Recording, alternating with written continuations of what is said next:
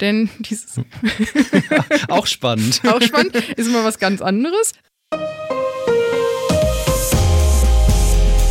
Herzlich willkommen zum Datenschutz Talk, Ihrem Podcast für die Themen Datenschutz und Informationssicherheit.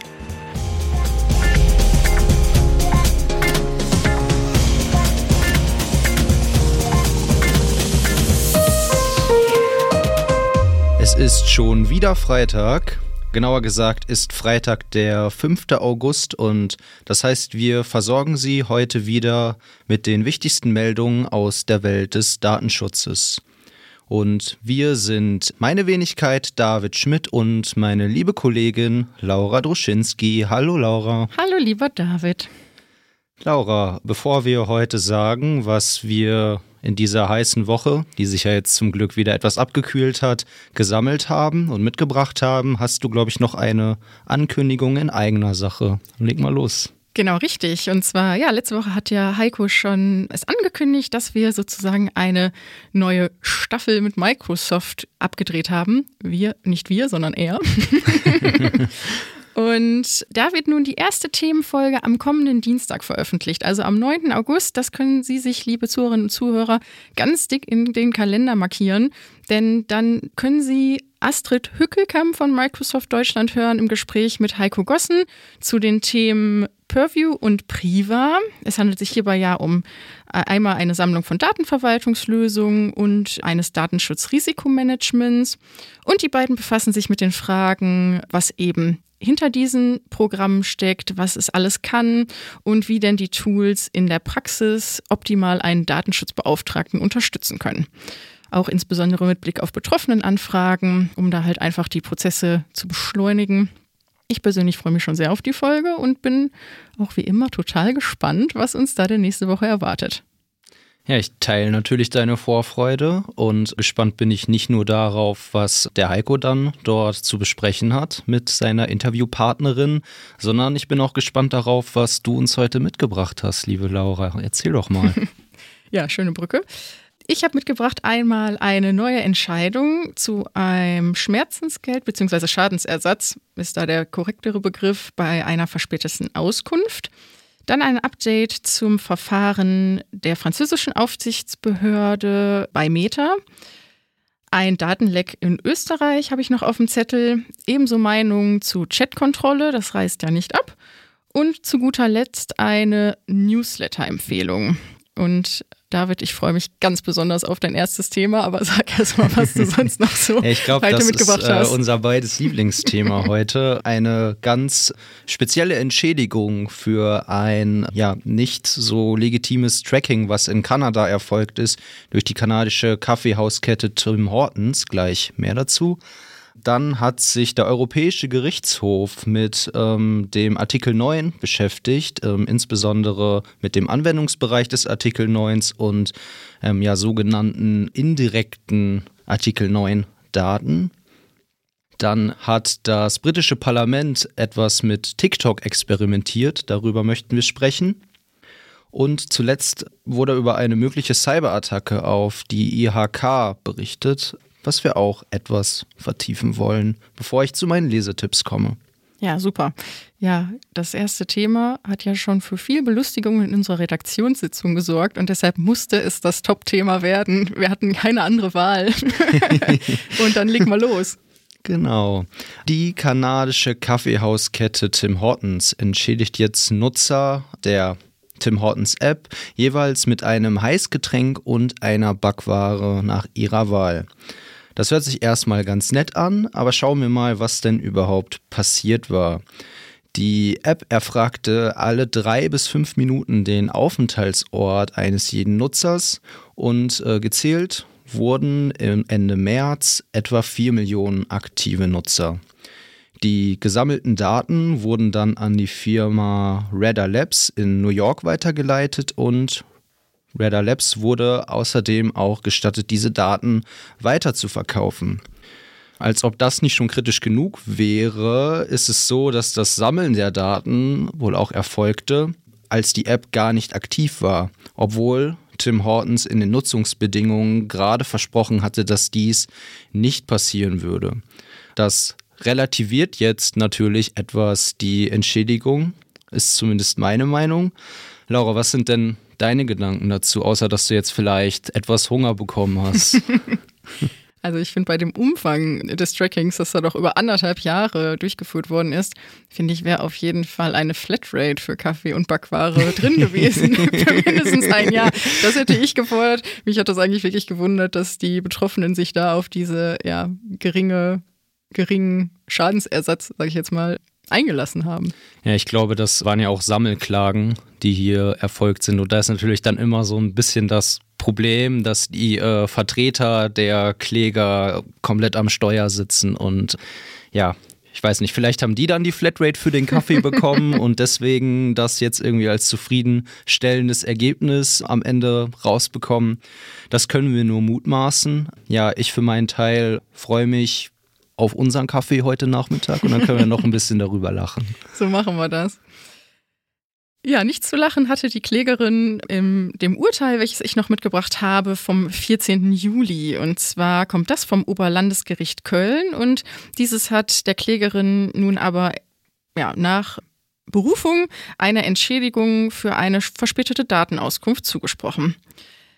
Vorangegangen war hier ein Urteil des Landgericht Bonn aus dem Jahre 2021 und Hintergrund ist, dass die Klägerin hier durch einen Anwalt zur Aufklärung eines Verkehrsunfalls vertreten wurde. Und kurz gesagt gab es hier Probleme bei der Mandatsbetreuung, die dazu führten, dass das Mandatsverhältnis seitens der Klägerin gekündigt worden ist und im Anschluss sie von ihrem Recht auf Auskunft Gebrauch gemacht hat. Der Anwalt kam dem nicht nach und ja, neben den Anwaltskosten stand nun also jetzt auch im Raum oder war Streitthema ein Schadensersatz äh, nach Datenschutzgrundverordnung. Dieses hatte das Landgericht Bonn jedoch der Klägerin nicht zugesprochen, weil diese unter anderem zum Ergebnis kam, dass der Schaden nicht eindeutig durch die Klägerin dargelegt worden ist. Also nur das reine Warten auf die Auskunft hat für das Landgericht Bonn eben nicht ausgereicht. Wie gesagt, die Klägerin hat Berufung eingelegt und das Oberlandesgericht Köln kam jetzt zu einem anderen Ergebnis. Zwar nicht wie ursprünglich in der Ursprungsklage mal, hat ihr nicht 1000 Euro zugesprochen, sondern nur 500 Euro. Jedoch kam sie in ihrem Urteil zu dem jetzt Artikel 82 DSGVO zum Ergebnis oder sagten sogar eindeutig, dass das Landgericht verkannt hätte, dass es einen Schadensersatzanspruch bei jeglicher Verletzung von Vorschriften der Datenschutzgrundverordnung gebe und eben deshalb diesem nachgekommen werden muss. Ja, das alte Thema, ne? Das alte Thema. Wir haben ja schon ganz viele von diesen Entscheidungen in letzter Zeit gehabt. Genau, richtig. Ich habe eine Entscheidung mitgebracht vom Europäischen Gerichtshof der hat sich vor dem Hintergrund eines Falls aus Litauen mit dem Begriff der personenbezogenen Daten besonderer Kategorie nach Artikel 9 Datenschutzgrundverordnung auseinandergesetzt. Im Kern ging es hier um die Frage, ob an sich nicht sensible Daten in den, Anwendungs in den Anwendungsbereich aus Artikel 9 fallen können, wenn sie indirekt sensible Informationen über eine natürliche Person offenbaren können. Hier entscheidend war die sexuelle Orientierung, aber mal von Anfang an. Das litauische Recht verpflichtet zur Vermeidung von Interessenkonflikten und zur Bekämpfung der Korruption Leiter von Einrichtungen, die öffentliche Mittel erhalten, dazu, eine Erklärung über private Interessen abzugeben. Diese Informationen werden dann auf der Webseite einer zuständigen Ethikkommission veröffentlicht. Auf diese Weise soll für jeden eben transparent sein, welche Interessen der Leiter dieser Einrichtung privat hat und äh, es soll verhindert werden, dass eben Interessenkonflikte auftreten, dass Gelder veruntreut werden oder Korruption passiert. Jetzt hat sich aber ein Leiter einer solchen Einrichtung äh, dieser Erklärung verweigert, weil die Veröffentlichung dieser Informationen nach seiner Ansicht sein Recht auf Achtung des Privatslebens unverhältnismäßig einschränkt und zuwiderläuft. Zur Einordnung einmal, die Regelung sieht unter anderem die Veröffentlichung folgender Daten vor. Den Namen dieses Leiters, meine ähm, persönliche Kennnummer, seine Sozialversicherungsnummer, was mhm. sich schon irgendwie für uns ziemlich strange anhört, aber eben auch sein Arbeitgeber und die Funktion. Und jetzt kommt so ein bisschen die Krux. Äh, gleiche Angaben sollen auch gemacht werden, nicht nur für die erklärungspflichtige Person, sondern auch für den Ehegatten, Lebensgefährten oder Partner. Und speziell diese Anforderung missfiel jetzt dem Leiter, sodass er Klage einreichte. Das zuständige Gericht legte dann im Rahmen des Verfahrens zwei Vorlagefragen beim Europäischen Gerichtshof vor. In der Frage 1 ging es im Wesentlichen darum, ob denn diese nationale Regelung aus Litauen mit dem Europarecht vereinbar sei, insbesondere mit der EU-Grundrechtscharta und der Datenschutzgrundverordnung. Hier kam der EuGH zu der Einschätzung, dass zwar ein öffentliches Interesse an einer solchen Regelung besteht, und sie damit grundsätzlich aufgrund von Artikel 6 Absatz 1 Buchstabe E legitim sei. Allerdings mit Blick auf den Datenminimierungsgrundsatz gehen die Angaben hier dem Gericht zum Partner, also zu dem Ehepartner, zu weit und über das erforderliche Maß hinaus. Eine namentliche Publizierung sei demnach nicht erforderlich, generische Angaben würden hier vollkommen ausreichen. Und in der Frage 2, die dem Gericht vorgelegt wurde, ging es jetzt darum, ob der Name des Partners den, Anwendung, den Anwendungsbereich des ähm, Anwendungsbereich wird jetzt schon zum zweiten Mal drüber gestolpert, den Anwendungsbereich des Artikel 9 eröffnet, weil sich aus diesem die sexuelle ähm, Orientierung des Betroffenen und des Partners eben ableiten ließe. Also wir hatten hier einen männlichen äh, Leiter, dieser Organisation und er hat eben einen männlichen Partner und er argumentierte so, wenn ich jetzt den Namen veröffentliche, dann lassen sich daraus eben Informationen über unsere sexuelle Orientierung herleiten. Der EuGH schloss sich dieser Einschätzung an ähm, zwar würde sich das aus dem Wortlaut der DSGV nicht ergeben, dass hier der Anwendungsbereich von Artikel 9 eröffnet sei, aber der Zweck der Verordnung fordere ein hohes Schutzniveau der Grundrechte und Grundverhalten der betroffenen Personen, insbesondere wenn es aufgrund der besonderen Sensibilität der verarbeiteten Daten ein besonders schwerwiegender Eingriff in die Grundrechte auf Achtung des Privatlebens und Schutz personenbezogener Daten droht. Aus diesen Gründen stellte die Online-Veröffentlichung der Daten, welche die sexuelle Orientierung indirekt zu offenbaren ermöglichen, eine Verarbeitung besonderer Kategorien personenbezogener Daten dar ziemlich lang, aber ich finde, das Gericht hat das wirklich gut auseinandergenommen und hergeleitet. Und wer sich da für die Details interessiert, insbesondere für den Wortlaut, den ich auch beschrieben habe, der möge sich das Ganze einmal anschauen. Es lohnt sich. Genau, können wir wahrscheinlich den Link noch in die Shownotes packen, oder? Genau. Äh, ich finde es ja auch ganz spannend. Wir haben ja schon in der Redaktionssitzung dazu kurz gesprochen und auch ja, dieses Thema grundsätzlich müsste man dann ja immer die Angabe eines Partners in Frage stellen auf Grundlage dessen, oder? Sehe ich genauso. Also die Datenschutzgrundverordnung unterscheidet ja nicht nach, nach Homosexualität oder Heterosexualität. Von daher ist es natürlich nicht entscheidend, ob das jetzt ein männlicher Partner ist, ein weiblicher Partner, vielleicht mehrere Partner. Ja, das sind alles sexuelle Vorlieben, die sich eben daraus herleiten lassen. Und wenn man der Einschätzung des EuGH hier folgt, dann wären das, wäre jeweils hier der Anwendungsbereich von Artikel 9 eröffnet. Ja, mal was ganz Neues, würde ich sagen. Mhm. Neuigkeiten gibt es auch bei dem Verfahren der französischen Aufsichtsbehörde CNIL, die ja tätig geworden sind Ende letzten Jahres gegenüber Meta. Diese Woche wurde seitens der CNIL nämlich veröffentlicht, dass das Verfahren zum 11.07.2022 eingestellt wird und welches genau dieses, ähm, was die Kritik geäußert hat zur Cookie-Verwaltung. Wie gesagt, Ende 2021 gab es ja eine ja, nicht ganz so geringe Geldstrafe von 60 Millionen Euro und damit verbunden eine drei Monatsfrist, um eben die Cookie-Banner oder das, das äh, Consent-Management auszubessern. Bei Nichtbeachtung wurde sogar mit 100.000 äh, Euro pro Verzugstag gedroht. Und dieser Druck war jetzt wohl groß genug, dass es zu einer fristgerechten Lösung seitens Meta gab. Meta hat nun eine Ablehnungsmöglichkeit oder die Ablehnungsmöglichkeiten durch die Installation der Buttons nur wesentliche Cookies zulassen und wesentliche und optionale Cookies zulassen so weit verbessert, dass sich die KNIL damit zufrieden gibt und wie gesagt jetzt das Verfahren eingestellt hat. Na, ich überlege gerade, ob das gute Nachrichten sind für Meta auf jeden Fall. Wenn da die notwendigen Anpassungen getätigt wurden, dann wahrscheinlich auch für die Nutzer, hoffe ich doch. Genau, finde schön, dass es hier ein Update gibt, um ja, da es auch weiter verfolgen zu können und äh, dass sie wirklich fristgerecht gehandelt haben. Und das ist ja eine ganz gute Entwicklung. Genau. Schnell gehandelt, um die Brücke zu schlagen, hat auch das äh, britische Parlament. Das hat jetzt nämlich ganze sechs Tage lang mit einem TikTok-Account experimentiert, ehe der Account dann wieder geschlossen wurde aufgrund von datenschutzrechtlichen Bedenken.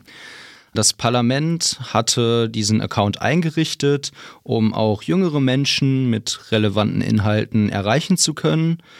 Letztlich überwiegen jetzt aber doch die Befürchtungen, dass TikTok die Daten an die chinesische Regierung weitergeben könnte.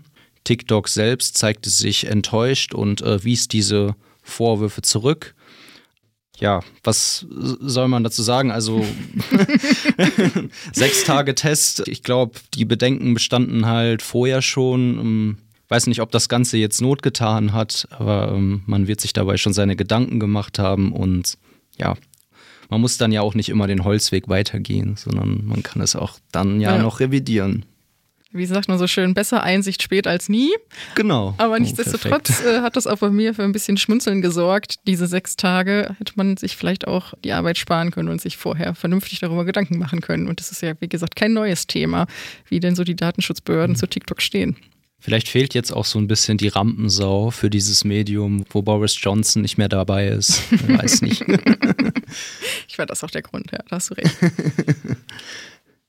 Ich habe als nächstes eine Nachricht von Heise mitgebracht. Die äh, haben über ein, ja, wie ich finde, ein ganz interessantes Datenleck bei einer österreichischen Behörde berichtet. Denn ähm, hier war das Datenleck so weit, dass über die Suchmaschinen Bing und DuckDuckGo äh, über den Suchbegriff IFA Klientenkarten einsichtbar waren. Also es wurde nicht wie erwartet Informationen herausgegeben zur Funkausstellung in Berlin, sondern man kam auf Bögen mit Fotos, Geburtsdaten, Sozialversicherungsnummern und Verwandtschaftsverhältnissen von Asylbewerbern. Denn dieses auch spannend. auch spannend ist immer was ganz anderes. Die kamen von der Bundesagentur für Betreuungs- und Unterstützungsleistungen der Republik Österreich. Und ja, wie gesagt, die sind mit der Aufgabe betraut, die Betreuung und Beratung von Asylbewerbern zu übernehmen. Der Weg, wie man auf dieses Datenleck gestoßen ist, ist ein ganz interessanter und der würde hier wirklich heute unsere Folge sprengen. Wer sich also äh, darüber informieren möchte, kann das gerne bei Heise tun.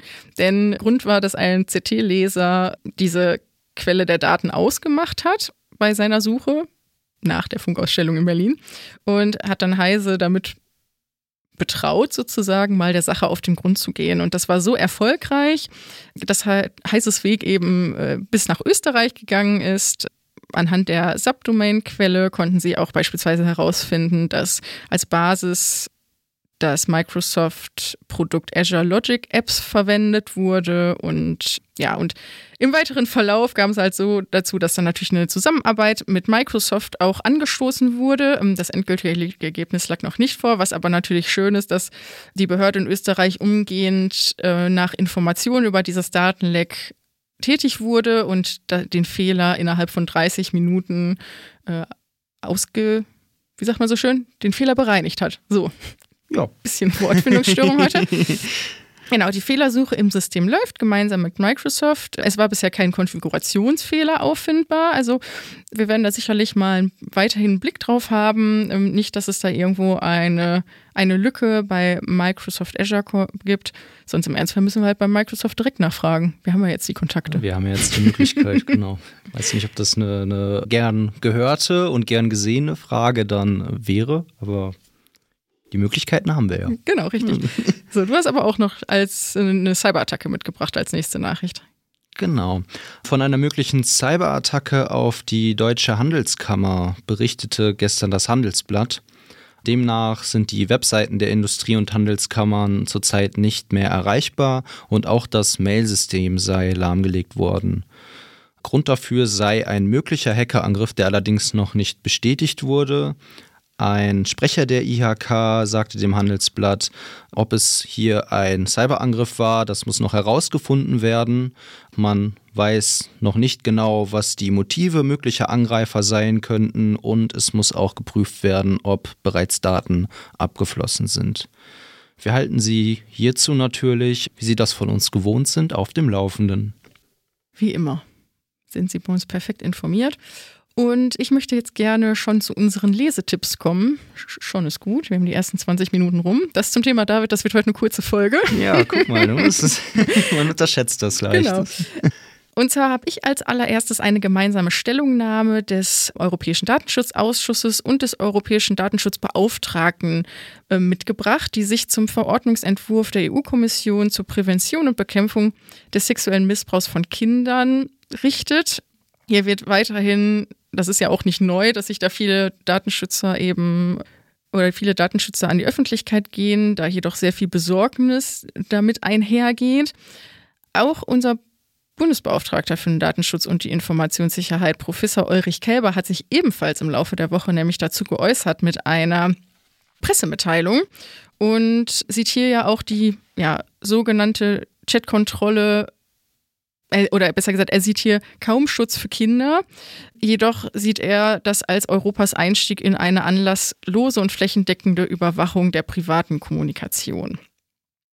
Er bestätigt in seiner Pressemitteilung auch, dass ähm, er, sich, er sich und auch seine Kollegen dafür einsetzen wird, dass es deutliche Nachbesserungen innerhalb der Verordnung gibt und dass es eben äh, hierin keinen Verstoß gegenüber der Grundrechtscharta geben darf. Ähm, die, wie gesagt, auch die andere Gruppe auf europäischer Ebene bemängelt und dass eben diese anlasslose Massenüberwachung möglichst nicht in dieser Form durchgeführt wird. Kritik gibt es, ja ebenso auch bei dem Thema Sicherheit, denn äh, Sie sehen hier auch die Aushebelung der ähm, Verschlüsselung bei der Kommunikation als Risiko für alle an, denn das sei auch zukünftig ein gutes Einfallstor für Kriminelle. Ebenso ähm, den Papieren zu entnehmen ist natürlich auch das Thema Fehlerquote. Das ist ja auch nicht neu. Ähm, Fehlerquote bei eben dieser eingesetzten Technik, wo es doch bisher anzunehmen gilt, dass diese so hoch sei, dass es auch eben eine Vielzahl unrechtmäßiger Verdächtigungen geben wird. Wie gesagt, alles nicht so wirklich neu. Mhm. Nichtsdestotrotz natürlich immer interessant, in diese Papiere reinzusehen und deshalb haben wir sie auch nochmal heute für Sie mitgebracht. Ja, auch für die persönliche Meinungsbildung vielleicht zu dem ähm, Thema. Ich glaube, wir bewegen uns da ja auch immer so ein bisschen in der Bubble als, als Datenschützer. Ich weiß zum Beispiel, dass bei mir im Bekanntenkreis auch sehr verschiedene Meinungen zu diesem Vorhaben kursieren. Ich persönlich würde, glaube ich, alles, was du gerade gesagt hast, unterschreiben. Aber ja, wenn man sich noch keine Meinung dazu gemacht hat, dann ähm, ist es, denke ich mal, ganz vernünftig, hier mal reinzuschauen. Das stimmt. Und äh, als nächstes hast du die Handreichung für Online-Prüfungen an Hochschulen mitgebracht. Richtig, die kommt von der LDI NRW. Und darin wird erläutert, dass Hochschulen inzwischen gesetzlich befugt sind, Online-Prüfungen durchzuführen und hierzu nicht zwingend eine Einwilligung eingeholt werden muss. Die Herleitung erfolgt über die Datenschutzgrundverordnung und das Hochschulgesetz NRW in Verbindung mit den jeweiligen Prüfungsordnungen der Hochschulen. Ist auch ganz interessant. Und ja, wer sich hierüber informieren möchte, dem sei halt diese Handreichung empfohlen. Aber auch für die Hochschulen selbst lohnt sich ein Blick in dieses Dokument, denn dort wird beschrieben, oder eine Hilfestellung gegeben, wie denn datenschutzrechtlich das Ganze umgesetzt werden kann, worauf bei der Planung und Durchführung von Online-Prüfungen zu achten ist. Sehr schön. Sehr schön finde ich auch den neuen Newsletter aus Bayern. Wer, wer, den noch nicht gelesen hat, ähm, seit Juni stellt hier der bayerische Landesbeauftragte für den Datenschutz den Newsletter mit dem Namen Privacy in Bavaria zur Verfügung. Hierin zu finden sind aktuelle gerichtliche Entscheidungen, Materialien aus den Datenschutzaufsichtsbehörden sowie anderer Quellen. Also ein Blick lohnt sich rein. Natürlich ist es nicht so schön wie unser Podcast. Die wichtigsten Infos finden Sie natürlich auch immer äh, zuallererst bei uns. Aber nichtsdestotrotz äh, dachte ich mir, den Hinweis auf diesen Newsletter können wir hier ruhig mal geben. Ja, durchaus. So, Laura, hast du noch eine Einmeldung reinbekommen? oder? nee, heute nicht nichts aufs Ohr gekriegt, keine, keine Information hier von Kollegen noch parallel reingekriegt. Nee, ich glaube, wir sind durch für heute. Ja, ich nämlich auch nicht. Und dann sind wir tatsächlich durch für heute und würden die Hörerinnen und Hörer jetzt in das wohlverdiente Wochenende entlassen. So machen wir das. Dann bis zum nächsten Mal. Viel Spaß beim Zuhören und bleiben Sie uns gesonnen. Bis bald.